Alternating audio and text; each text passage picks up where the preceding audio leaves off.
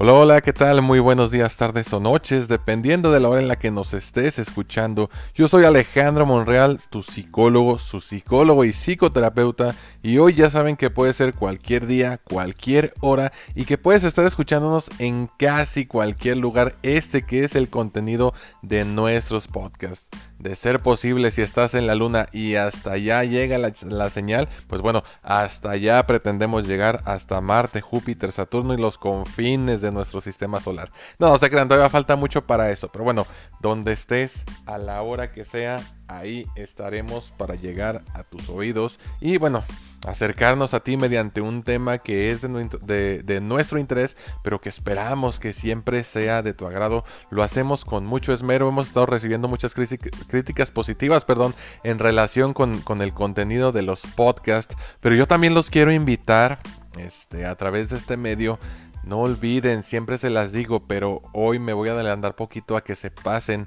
a nuestra página web www.believing.mx para que puedan leer el contenido escrito en nuestros blogs. Si no son tanto de oído, si son más visuales, si les agrada más leer, hay contenido también muy interesante. Y bueno, también pues está, eh, hay blogs escritos por el maestro Antonio Miranda, hay un blog por Diana Saldívar y bueno, pueden seguir encontrando blogs, artículos escritos por su servidor. Para que nos dejen su retroalimentación, para, para que lo compartan con sus amigos y conocidos o simplemente por si no tienen con qué tomarse el cafecito, si les falta el pan, pues que no les falte el escrito. Entonces ahí está la invitación, les repito, www.believing.mx para que puedan acceder al contenido de nuestros blogs. Personalmente yo les recomiendo mucho a uno que hace tiempo el maestro Toño Miranda que se llama La culpa por vivir. Chequense, a lo mejor les hace clic en algo, a lo mejor conocen un caso parecido este, que ustedes consideren que debe de leer esa, esa, parte, esa partecita, perdón, está muy interesante. Eh, pero bueno, ahora sí vamos con, con lo que nos atañe, si es que se dice así. Eh, el día de hoy, fíjense, nos comentaban, incluso nos, eh, nos recomendaban nuestros compañeros de, chulerías, que son quienes llevan el manejo de, nuestras redes. ¿Y por qué no hablar un poquito de la angustia, de la ansiedad? Y fíjense que hace que, será más o menos como una semana, sí quise grabar eh, el podcast directo del consultorio Pero dije, pues lo voy a grabar aquí entre consulta y consulta, ¿no? Mientras llega el, otro paciente. Pero pues estaba en consulta eh, otro de, los compañeros y dije, ay, no sé, no, no, no creo que sea muy conveniente, me voy a escuchar, voy a hacer mucho borlote, bla, bla, bla. Total, terminé posponiéndolo, no lo grabé, pero ahorita vamos a, tratar de responderlo precisamente desde dos aspectos filosóficos. Ya les había dicho yo que aparte de psicólogo soy docente de humanidades. Y bueno, la filosofía es una de, mis pasiones reitero nuevamente, no soy filósofo, no soy el mayor experto en el tema, es algo que simplemente me apasiona. Y bueno, esta conferencia que titulé La moral y la ética, ¿qué dicen los filósofos sobre la libertad y la felicidad? La presenté también hace ya esta vamos a decir que fue hace algunos meses, no hace algunos años, en la Universidad Autónoma de La Laguna. De hecho, me la pedían alumnos y alumnas de la licenciatura en turismo y me pedían que vinculara ¿no? esta parte de la filosofía y el turismo. Dije, chispas, pues ¿cómo le, voy a hacer? Este, me pusieron una tarea titánica porque incluso suelo ser, em, pues no, no, es selectivo la palabra, pero me gusta mucho poner imágenes en mis diapositivas, imágenes y poco texto en algunas cuando es preciso poner este o citar algo completo, pues sí trato de, de hacerlo tal cual. Pero de modo que vaya enganchándose con esas imágenes. Aquí sí batallé, creo que puse imágenes más abstractas.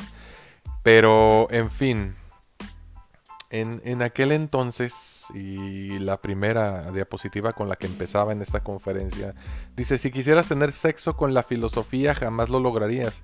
Y es que precisamente es eso, en que algunas situaciones, aunque parezca paradójico, porque la filosofía tiene cabida en cada uno de los aspectos de nuestra vida cotidiana, eh, en situaciones tan particulares como esta resulta muy difícil, ¿no? Entonces, eh, si lo dijéramos así, eh, la, filosofía sería una persona eh, difícil de acceder por lo complicada que puede parecer en algunos de sus conceptos, ¿no? No en todos. Este, la, la, palabra clave aquí no es rebuscados, es que son profundos. Y si quieres quedarte con algo, cuando cuanto más te metes, sientes que menos sabes. Y yo creo que eso es lo enriquecedor, ¿no? De este aspecto, porque cada vez quieres saber más.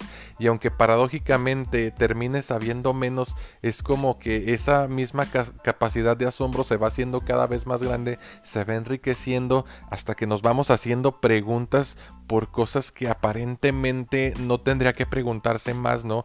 Y nos mantiene como que ejercitando el cerebro, que básicamente, eh, si pasamos a la, a la, segunda diapositiva y, y buscamosle el, el sentido pragmático a la filosofía, a pesar de que hay una escuela filosófica que se llama pragmatismo, el sentir general es que la filosofía no sirve para nada, o sea, no tiene un valor utilitario como mercantilmente se entendería, ¿no? O, bueno, al menos si alguien nos pregunta para qué sirve la educación, la primera respuesta es pues para tener un mejor ingreso, ¿no? Que eso está en veremos. Hoy sabemos que eso no es necesariamente cierto, pero sí podemos vincular este, ciertas eh, actividades y sus consecuencias a corto, mediano o largo plazo, ¿no? En, al menos en un aspecto positivo. Pero aquí en, la cuestión filosófica, pues batallaban los mismos filósofos, no los clásicos, sino filósofos contemporáneos para, para decir cuál es la, la utilidad. Y bueno, yo completaba la frase que sí, sí sirve para algo, para entristecer. Y es que entre más sabemos, Paradójicamente más nos decepcionamos de la vida. Decía por ahí una frase que no, no, no, no sé a quién atribuírsela y creo que también está descontextualizada y parcializada. Que entre más inteligente la gente, más tiende a la depresión eso está en veremos, no siempre tiene por qué ser así. Y bueno, cito textualmente un, párrafo de, un libro buenísimo que se llama 50 clásicos de, la filosofía, creo que sí estoy bien, no me vaya a equivocar. Eh, pero bueno, dice así, y bien, hacer filosofía es en cierto modo ser suficientemente valiente o suficientemente ingenuo para aceptar que no vemos claro para aceptar el desconcierto e incluso la desazón que nos produce lo que no entendemos.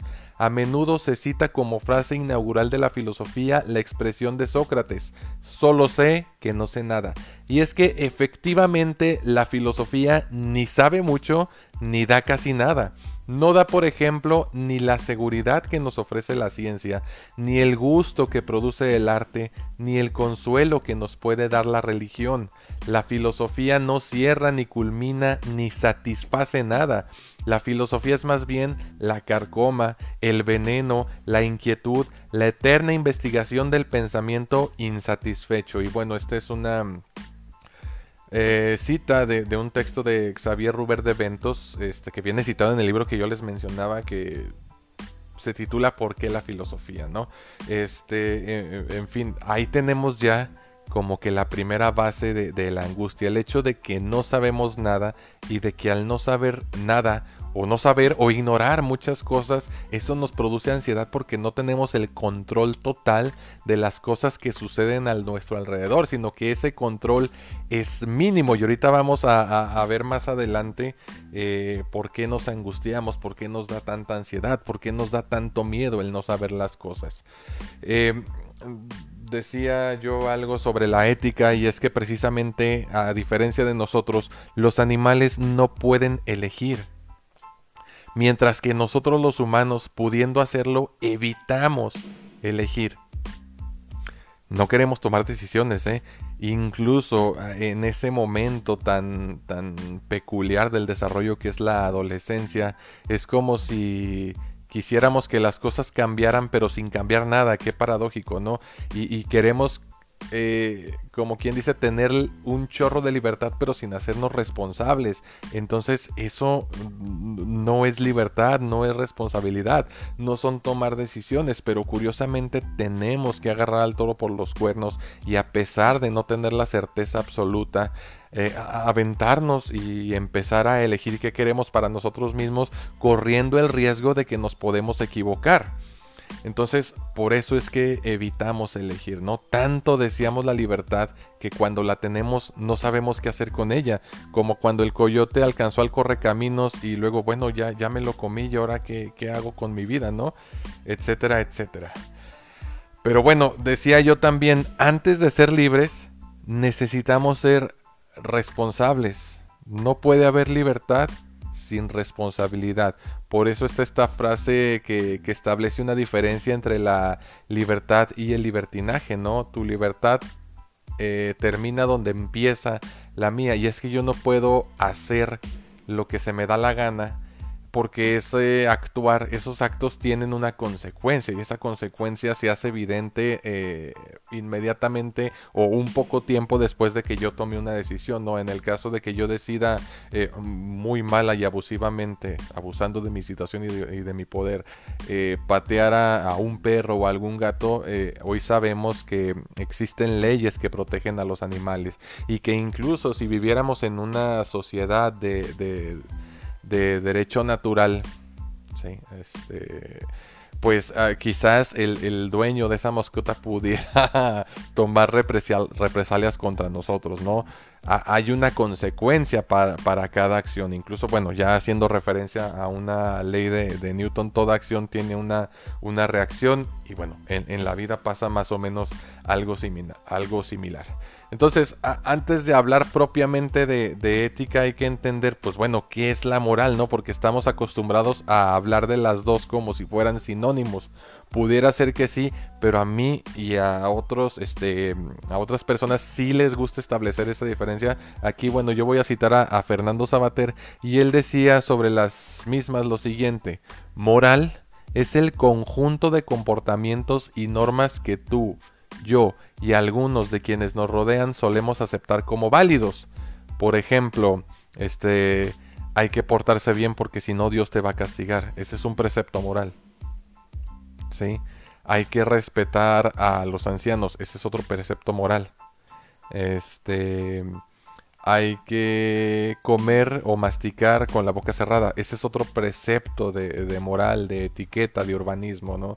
Entonces, son esas reglas que aceptamos como implícitas y que se nos enseñan desde niños. Pues obviamente cuando empezamos a interactuar con, con, nuestra familia, con los amigos de nuestra familia, con personas que no son nuestra familia, pues bueno, eso nos ayuda a mantenernos a salvo sin meternos en problemas. Ahora, por otra parte, la ética es esa reflexión sobre por qué consideramos válidos esos preceptos y la comparación con otras morales que tienen personas diferentes. Por ejemplo, no es lo mismo las reglas sociales aquí en México que por ejemplo en Medio Oriente. Y tenemos que comparar, tenemos que cuestionar el porqué de las cosas. ¿Por qué tengo que comer con la boca cerrada? ¿Por qué tengo este que incluso en algunos este países, no recuerdo exactamente en cuáles, no, se puede comer con la mano izquierda o con la mano derecha, o algunos que no acostumbran este, a comer con, con, con cubiertos y esas cosas, pues todo eso se tiene que someter a análisis, a reflexión, a reflexión de metanivel, etcétera, etcétera, para buscar un porqué. ¿Sí? No hay una moral perfecta, no hay una ética perfecta. Lo que la hace perfectible es precisamente esa capacidad de asombro, es esa actitud de reflexión, es ese buscarle un porqué y un sentido a las cosas. Entonces yo, yo invito siempre, vamos a ser más éticos que morales, no porque la moral esté mal, sino porque no es perfecta. ¿Sale? Entonces eh, pasamos ahora sí a un aspecto ético e incluso planteado por un filósofo existencialista que fue Jean Paul o Jean Paul, no sé cómo se pronuncia en francés, Juan Pablo Sartre, tampoco se pronuncia así, pero pues no me quiero escuchar mal. Y él nos decía, estamos condenados a ser libres, No tenemos otra opción, ¿eh? Este, tarde o temprano tenemos que tomar una decisión. De lo contrario, la vida, la sociedad o quienes nos rodean van a decidir por nosotros y eso no es vivir. El clásico ejemplo que les puse en un podcast anterior, a veces, y aunque pareciera que no, preferiríamos que, nuestra vida estuviera definida como en un juego de aventuras, ¿no? Donde ya está mm, definida la historia, donde ya están claros los objetivos, donde se te dice qué vas a hacer en esta mazmorra, en este calabozo, cómo tienes que matar a este jefe, qué piedras tienes que llevarle a la princesa, qué canciones tienes que tocar para abrir esa puerta. Y aunque resulte difícil el hecho de que ya está definido, ya no nos tenemos que complicar porque mi destino, mi destino ya está escrito. En la vida real, no sucede así, a menos que, bueno, eh, seas este hijo de, la nobleza y desde que naces, pues vas a ser príncipe o princesa de, Asturias o de Mónaco y pues tu familia ya te tiene un destino reservado, ¿no? Pero para nosotros los demás mortales eh, no es así. Cada uno tiene que entrarle al ruedo, aventarse ese round y con todo los riesgos, porque no siempre van a estar de acuerdo los demás con nuestras este, visiones y objetivos, claro, siempre y cuando respetemos este, la misma libertad de individual, individualidad del otro. Decía este mismo filósofo, el infierno son los otros. Y precisamente entramos en conflicto porque los demás no piensan igual y no piensan igual precisamente porque existe la individualidad, ¿no? Entonces, qué padre sería formar parte de un caldo universal en el que todos somos uno mismo y estamos de acuerdo con todo. No. O sea, hay que tener el valor para elegir.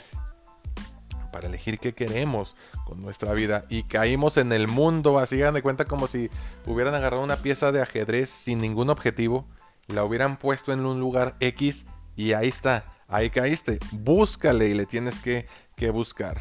Eh, ahora sí, haciendo referencia al concepto de la angustia, eh, al que hablaba precisamente el filósofo danés Soren Kierkegaard, eh, de, esa angustia, de esa ansiedad que experimentamos al no saber nada. Y él decía lo siguiente, el sentimiento de no tener ninguna obligación de poder ir allá o acá es lo que nos produce angustia. No estás obligado a elegir esto. Puedes elegir entre un montón de cosas. La angustia es lo que sentimos ante el vacío de la libertad, fíjate. Tememos ser libres porque desconocemos los resultados. Ah, ¿verdad? Estoy hablando de la angustia que experimentamos a partir de ese momento adolescente en que tenemos que decidir qué elegimos con nuestra, qué hacemos con nuestra vida, perdón. La angustia que sienten los niños es distinto, ¿sí? Y bueno, tiene mucha relación con, con las fantasías de, de ser abandonado, de desaparecer o que desaparezcan este, los seres queridos, ¿no? Muy infantilmente manejados, ¿sí? Ya después le, le dedicaremos este otro tema a, a, ese asunto, pero aquí estamos hablando de la, de la angustia que experimentamos los adultos el vacío de la libertad. ¿Sí? Asomarse a ese abismo donde hay posibilidades infinitas, perdón. A ver, yo quiero ser médico, pero si estudio medicina, si me preparo, si me va bien en la, escuela, ¿quién me garantiza que me va a ir bien una vez eh, esté en el mercado laboral? O a lo mejor si eh, escojo una carrera mucho menos remunerada y nada me garantiza que me va a ir bien porque el mercado ya no está ocupando este tipo de, de pues sí, de profesionistas. ¿Qué voy a hacer con mi vida, maldita sea? Eso es lo que produce angustia, el no saber. ¿Sale? Eh, bueno, pasó otra diapositiva. La ética también tiene que ver con el amor. O al revés, el amor también tendrá que ver con la ética. es para un lado y para el otro. ¿eh? Decía el, el, maestro Eric Fromm, filósofo y psicoanalista, que el amor es la preocupación activa por la vida y el crecimiento de lo que amamos cuando amamos también tenemos que desprendernos de una parte de nosotros mismos. Si bien en una primera concepción psicoanalítica se hablaba de un amor egoísta y lo único que a mí me interesaba era liberar ese impulso proveniente del ello y más adelante con los psicoanalistas de las relaciones objetales donde solo importaba conseguir un objeto en el cual depositar esa energía libidinal pues bueno, venía ya más adelante el, maestro Eric Fromm y decía, no, pues también en, en, una parte del amor tengo que renunciar a, mí mismo, tengo que seguir respetando la misma libertad e individualidad del otro y ver si coincidimos, ¿no? Eh, tenía una frase que me gusta mucho el, el maestro Eric Fromm que es, la paradoja del amor consiste en ser uno sin dejar de ser dos. No es cierto esto de que nos volvemos uno mismo en, en confluencia, sino que le damos vida a un tercero ese tercero es la pareja, pero al final de cuentas seguimos siendo fulanito y fulanita, poniendo cada uno de su parte para alimentar a, la relación. Entonces, la paradoja del amor consiste en ser uno sin dejar de ser dos. Ahora sí la, pregunta del, millón, ¿no? ¿Se relacionan la ética y el turismo, como lo decía en, esa conferencia? Pues aquí tengo otra frase de, de Fernando Sabater eh, decía, se necesita coraje para vivir, generosidad para convivir y prudencia para sobrevivir. Aquí tenemos, bueno, estos tres aspectos de coraje, generosidad y prudencia, ambos para que tienen que ver con la vida y con la supervivencia. Pues bueno, eh, cuando vamos hacia algo desconocido, no sé, eh, por ejemplo, la primera vez que salimos del país, ¿no? Y que tenemos que, que pasar por este, ¿cómo se les llama? Pues sí, cruzar una frontera y que si el pasaporte y que si la visa y que si no traes esto no te dejan pasar y que si traes de más equipaje y que si no puedes cargar todas estas cosas. Yo me acuerdo mucho cuando viajé por primera vez en avión este, hasta el gel y la crema me, tiraron, ¿no? Pues cosas que ignoramos. Me daba mucho miedo porque pues nunca había eh, experimentado una situación como esa. Eh, entonces necesitamos ese coraje, esa valentía para atrevernos. Generosidad en el caso de que queramos compartir los momentos este, de aventura, de travesía, de, de viajes y prudencia para no excedernos. Fíjense, les cuento, una vez nos fuimos casi casi de aventura a, Mazatlán, les estoy hablando, tenía poco que me había graduado de la licenciatura y pues bueno, no, vámonos y rienda suelta, compra esto, compra lo otro, compra, compra aquí, come allá, etcétera, etcétera. Y bueno, a la hora de regresarnos no teníamos ya dinero para el pasaje. Entonces ahí fue donde no, no cupo la prudencia porque no nos medimos, ¿no? Entonces yo creo que son necesarias estas tres este, cuestiones para que todo es, toda esta cuestión sea llevadera.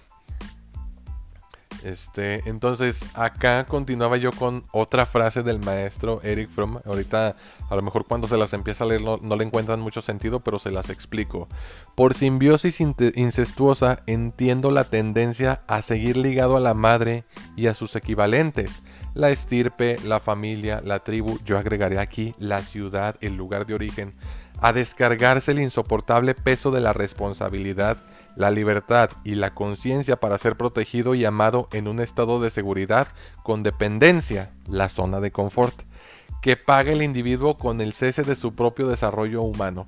Fíjense nada más, no es que no, no, no, no, no, no voy a salir mejor porque me, me pongo muy así. Entonces, aquí me quedo seguro en mi casita y, me quedo viendo imágenes de cómo es París, de cómo es Italia. Es más, no se vayan tan lejos, de cómo es el cañón de Fernández, ahorita que por cierto no se puede ir, de cómo es el cañón de Jimulco.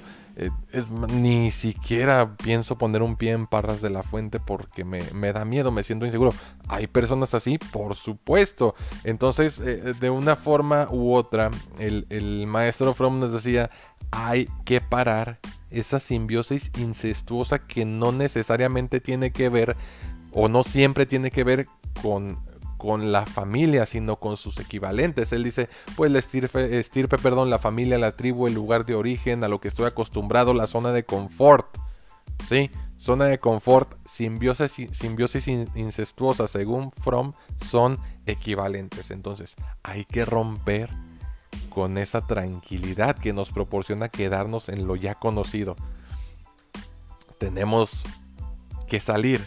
Se necesitan tener deseos de conocer para tener deseos de descubrir. Entonces, eh, psicológicamente por ahí le podemos llegar al turista, ¿no? Incluso pues ya, ya los turistas que lo, traen bien, bien alimentado y los que no necesitan recurrir ni siquiera a las agencias de viaje, ¿no? Que por sí solos buscan, este, se van en moto, se van este, de aventura en el carro, incluso pues ya es más fácil con el Google Maps.